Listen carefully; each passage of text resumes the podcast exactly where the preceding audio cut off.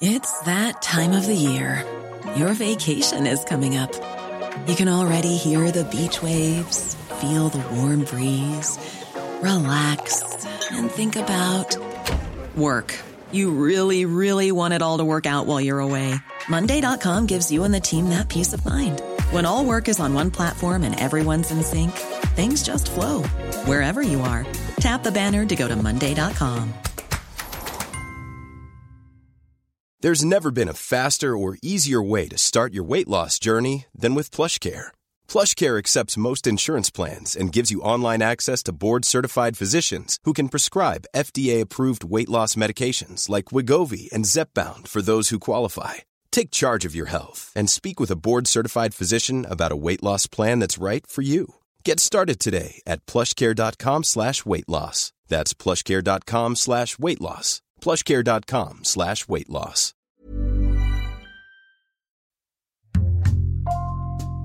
Bonjour, c'est Jules Lavie pour Code Source, le podcast d'actualité du Parisien.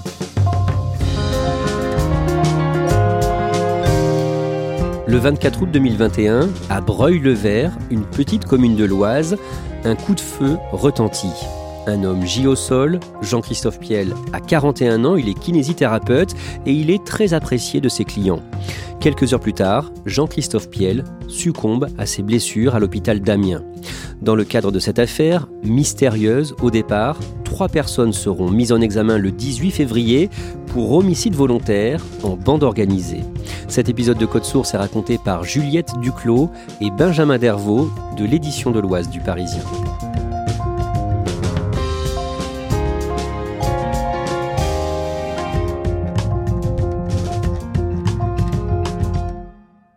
Juliette Duclos, l'histoire qu'on va raconter se passe dans le département de l'Oise, dans ce qu'on appelle le plateau Picard. À quoi ça ressemble? Le plateau Picard, c'est cette zone euh, au nord de Creil où il y a beaucoup de champs de céréales. euh, et au milieu de tous ces champs, il y a beaucoup de petites villes qui sont un peu parsemées ici et là. Mais il n'y a pas de grande agglomération. Le plateau Picard, c'est la ruralité, en tout cas dans l'Oise. Dans l'une des communes du plateau Picard, à Breuil-le-Vert, 3000 habitants, le mardi 24 août, un coup de feu retentit. Ce coup de feu, il est entendu par Claudine et Valérie, qui sont deux sœurs, qui habitent ensemble depuis la mort de leur mère. Et en fait, au tout début, elles ont juste entendu une porte claquer. Elles ont regardé, elles ont vu que leur voisin sortait. Elles se sont pas trop posé de questions. Et en fait, quelques instants plus tard, mais au tout début de matinée, justement, il devait être à peine 6h30, 7h, elles entendent un coup de feu retentir. Donc là, elles prennent peur. Elles regardent par la fenêtre et elles voient leur voisin inanimé. Là, elles appellent les secours. Elles n'osent pas sortir parce qu'elles se disent, si ça se trouve, euh, il y a un fou furieux qui est dehors dans la rue. Donc elles- elles-mêmes, elles ont un peu, elles ont peur en fait. Elles paniquent. Donc les secours arrivent. Le voisin est téléporté euh, à l'hôpital d'Amiens et son pronostic vital est engagé.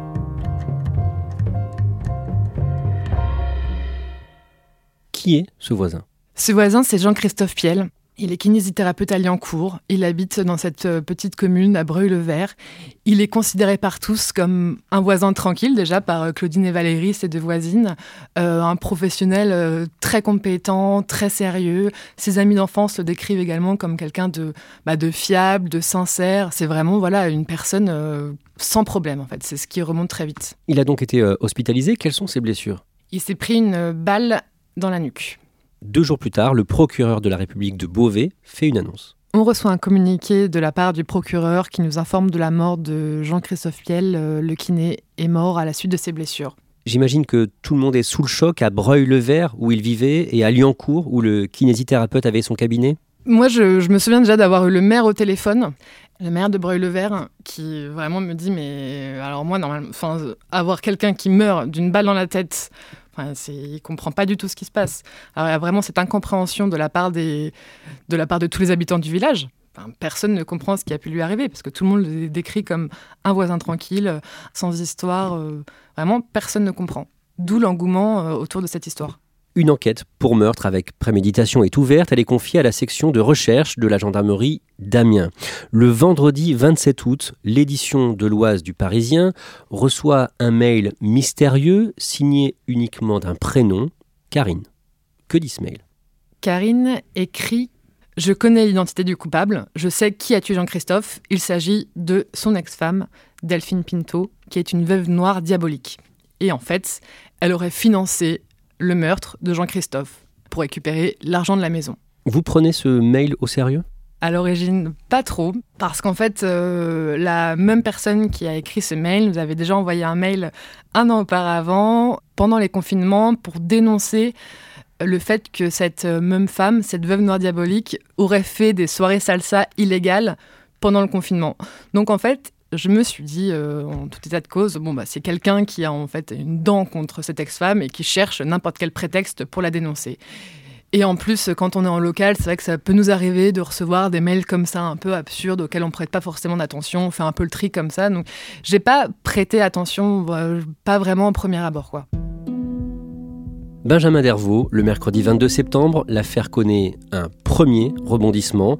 On découvre que le bon kinésithérapeute, en apparence au-dessus de tout soupçon, était en réalité accusé d'agression sexuelle. C'est en tout cas ce que nous communique le procureur de la République de, Senlis qui envoie un communiqué aux, rédactions pour expliquer que Jean-Christophe Piel, au moment de sa mort, était mis en examen pour des viols incestueux qui auraient été dénoncés sur une période de 2015 à 2017 par les enfants de Delphine Pinto, issus d'une précédente union. Et Jean-Christophe Piel était soupçonné d'agression sexuelle dans une autre affaire. Son ex-femme, Delphine Pinto, avait déposé plainte en 2018, le 9 février. Oui, tout à fait. Cette fois-ci, c'était pour des, faits d'agression sexuelle sur, euh, sur une de leurs enfants, à Jean-Christophe et Delphine. En fait, Delphine Pinto avait porté plainte en disant avoir vu Jean-Christophe prendre un bain avec sa fille et avoir le sexe en érection. Jean-Christophe, lui, s'était défendu en disant qu'il était juste dans le bain et que c'était les mouvements de l'eau qui avaient pu créer cette érection. Mais la fille, entendue euh, plus tard par les enquêteurs, avait dit que son père lui avait demandé de lui toucher le sexe, ce que lui avait toujours nié.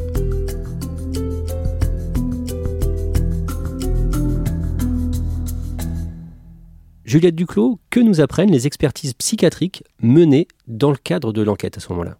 Il y a une première analyse euh, psychiatrique qui dévoile que Jean-Christophe Piel aurait eu une structure psychique perverse qui pourrait représenter un danger pour autrui et particulièrement familial. Sauf que une deuxième analyse psychiatrique est menée deux ans plus tard qui écarte, au contraire, toute structuration perverse et problématique de type incestueux. Juliette Duclos, une semaine avant le meurtre, Jean-Christophe Piel bénéficie d'un non-lieu dans l'une des deux affaires. Dans l'affaire qui concerne euh, sa fille biologique qui avait au moment des faits 3-4 ans, les juges ont estimé qu'il n'y avait pas suffisamment de preuves, donc les charges à l'encontre de Jean-Christophe Piel ont été abandonnées.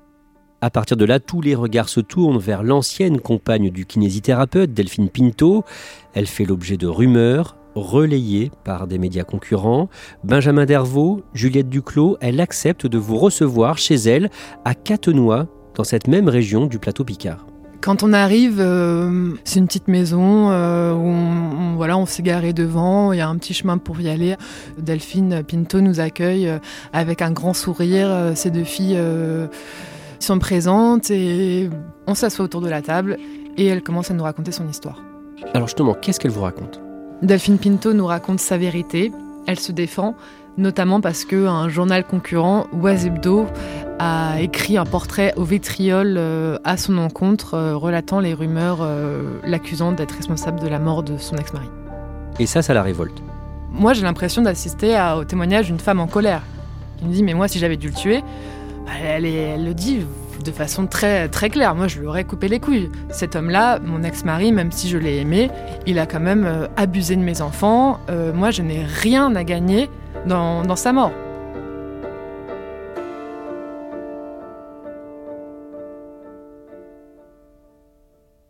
Que veut-elle dire exactement quand elle explique qu'elle n'avait rien à gagner? C'est une question financière, c'est ça? Elle, son point qu'elle essaie de nous faire passer, c'est que financièrement, tant que Jean-Christophe était en vie, elle avait une pension alimentaire et elle pouvait vivre dans sa maison. Là, avec la mort de Jean-Christophe, forcément, en fait, elle ne touche plus de pension alimentaire. Et donc, euh, elle, elle, donne des détails très précis. Elle nous le dit, mais moi, mes enfants pouvaient aller chez le psy avant. Là, je n'ai même plus d'argent pour les amener chez le psy. Donc, à la fois, elle dit qu'elle n'avait aucun intérêt à voir Jean-Christophe Piel, son ancien mari, mourir, et en même temps, elle le charge. Oui, tout à fait. Ce qu'elle dit sur lui, c'est que c'est euh, avant d'être le kiné parfait que tout le monde connaît, de apprécier de ses voisins, du club de vélo où il est kiné, ben il faut se méfier que Jean-Christophe Piel était aussi bah, un violeur. L'entretien dure euh, environ deux heures. Juliette Duclos, qu'est-ce que vous vous dites en, en repartant de chez elle? La première remarque qu'on se fait, en tout cas dans mes souvenirs, c'est ah bah c'est une femme qui est intelligente, c'est une femme qui est drôle. Elle se permet de faire de l'humour, en fait, malgré la situation qui est tragique, malgré euh, les rumeurs qui la concernent. euh, et c'est une femme, en tout cas, moi, qui m'a semblé sincère dans sa colère. Mais pour autant, on est aussi reparti en se demandant euh, si elle avait pas un petit côté séducteur euh, qui voulait essayer de faire passer euh, son message. Six mois après la mort de Jean-Christophe Piel, l'enquête connaît un rebondissement majeur le mardi 15 février 2022. Quatre personnes sont mises en garde à vue dans les locaux de la gendarmerie d'Amiens et vous révélez en exclusivité dans le Parisien leur identité. D'abord, Benjamin Dervaux, il y a cette femme que vous avez rencontrée, Delphine Pinto. Qui au final faisait office de, pour les enquêteurs de suspect numéro 1 en fait depuis le départ. Alors il y a aussi le fils de Delphine, Laurent, âgé de 19 ans, qui est notamment celui qui a dénoncé des faits de, viol par Jean-Christophe Piel. Et avec eux, on retrouve deux hommes, deux hommes de 32 ans. L'un qui est présenté comme l'amant de Delphine Pinto et un autre qui pourrait être un ami de cet amant et qui aurait tué euh, Jean-Christophe Piel. Pourquoi ils sont en garde à vue? De quoi ils sont euh, soupçonnés? Ils sont placés en garde à vue pour des faits de meurtre en bande organisée. Le scénario qui se dessine probablement depuis plusieurs mois dans la tête des enquêteurs, c'est celui d'un meurtre qui a été commandité par Delphine Pinto, qui aurait fait appel à un homme pour exécuter Jean-Christophe Piel à sa demande. Pendant l'enquête, les gendarmes ont analysé les messages de Delphine Pinto avant le meurtre de son ex-mari. C'est comme ça qu'ils ont découvert qu'elle avait un amant prénommé Bilal et ils ont aussi retrouvé des messages suspects dans son téléphone à lui, messages qu'il échangeait avec le quatrième gardé à vue. Oui, tout à fait, c'est un de ses amis. Ces deux hommes-là sont originaires du Val d'Oise. À cet ami, il lui explique euh, connaître une, euh, une femme qui serait prête à payer pour un travail.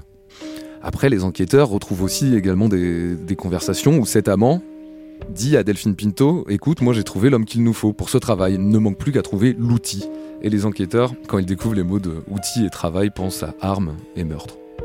Comment se comporte Delphine Pinto pendant sa garde à vue? Elle garde le silence, comme les trois autres. Tout juste a-t-elle euh, critiqué les conditions de sa garde à vue, mais n'a pas donné de réponse aux questions qui étaient posées par les enquêteurs sur le fond du dossier.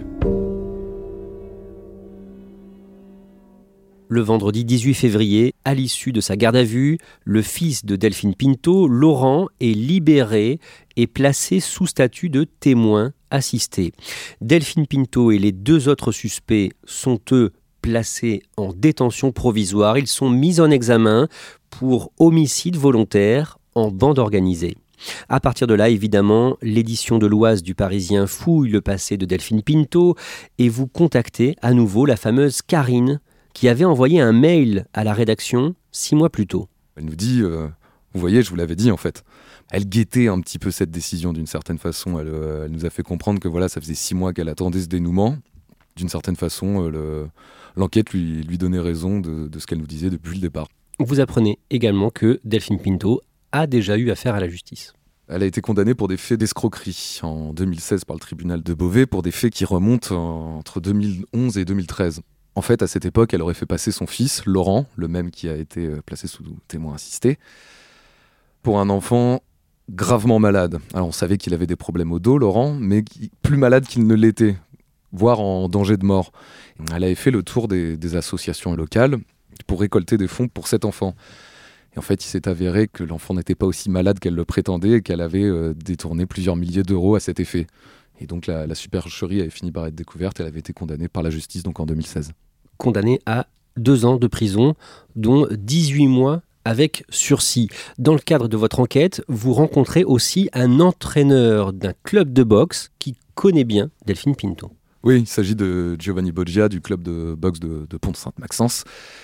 Et dès que je l'ai eu au téléphone, euh, sa première réaction, ça a été oui, elle nous a, nous a bien berné, quoi, Delphine Pinto. Maintenant, on sait tous que c'est une mythomane, mais, euh, mais c'est vrai qu'à l'époque, euh, il nous disait voilà, elle est arrivée avec son enfant, elle nous a parlé de son problème. Bah, nous, voilà, on s'est pas trop posé de questions. On lui a, on m'a dit, on lui a donné 500 euros et on a fait une bonne action. Son histoire nous avait touchés, on y croyait, elle, elle avait l'air très sincère, donc forcément, on n'avait pas, n'a pas hésité. On a entendu hein, au début de cet épisode la stupeur des habitants de Breuil-le-Vert. Aujourd'hui, qu'est-ce qu'ils disent après tout ça? Les habitants qu'on a pu rencontrer avec la rédaction de l'Oise, euh, ils pensent avant tout aux enfants. Les enfants de Delphine Pinto et Jean-Christophe Piel, dont le père est mort, la mère est en prison, mise en examen. Qu'est-ce qui va devenir d'eux? Delphine Pinto est présumée innocente, comme les deux autres personnes mises en examen.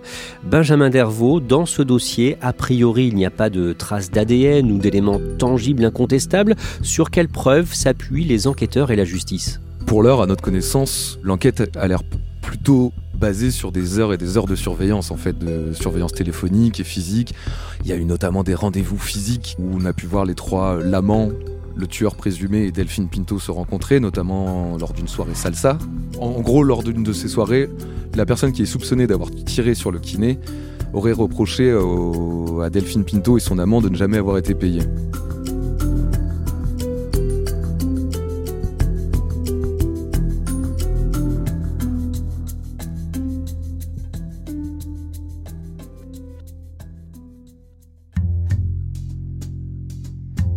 Merci à Juliette Duclos et Benjamin Dervaux. On rappelle donc que les trois personnes mises en examen dans cette affaire sont présumées innocentes.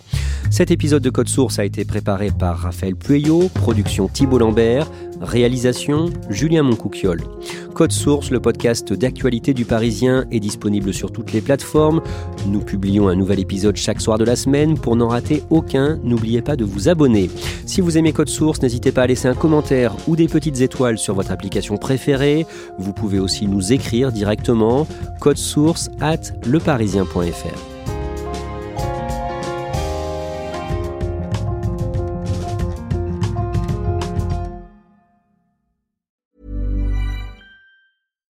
Here's a cool fact a crocodile can't stick out its tongue. Another cool fact you can get short term health insurance for a month or just under a year in some states. United Healthcare short term insurance plans are designed for people who are between jobs, coming off their parents' plan, or turning a side hustle into a full time gig. Underwritten by Golden Rule Insurance Company, they offer flexible, budget friendly coverage with access to a nationwide network of doctors and hospitals. Get more cool facts about United Healthcare short term plans at uh1.com.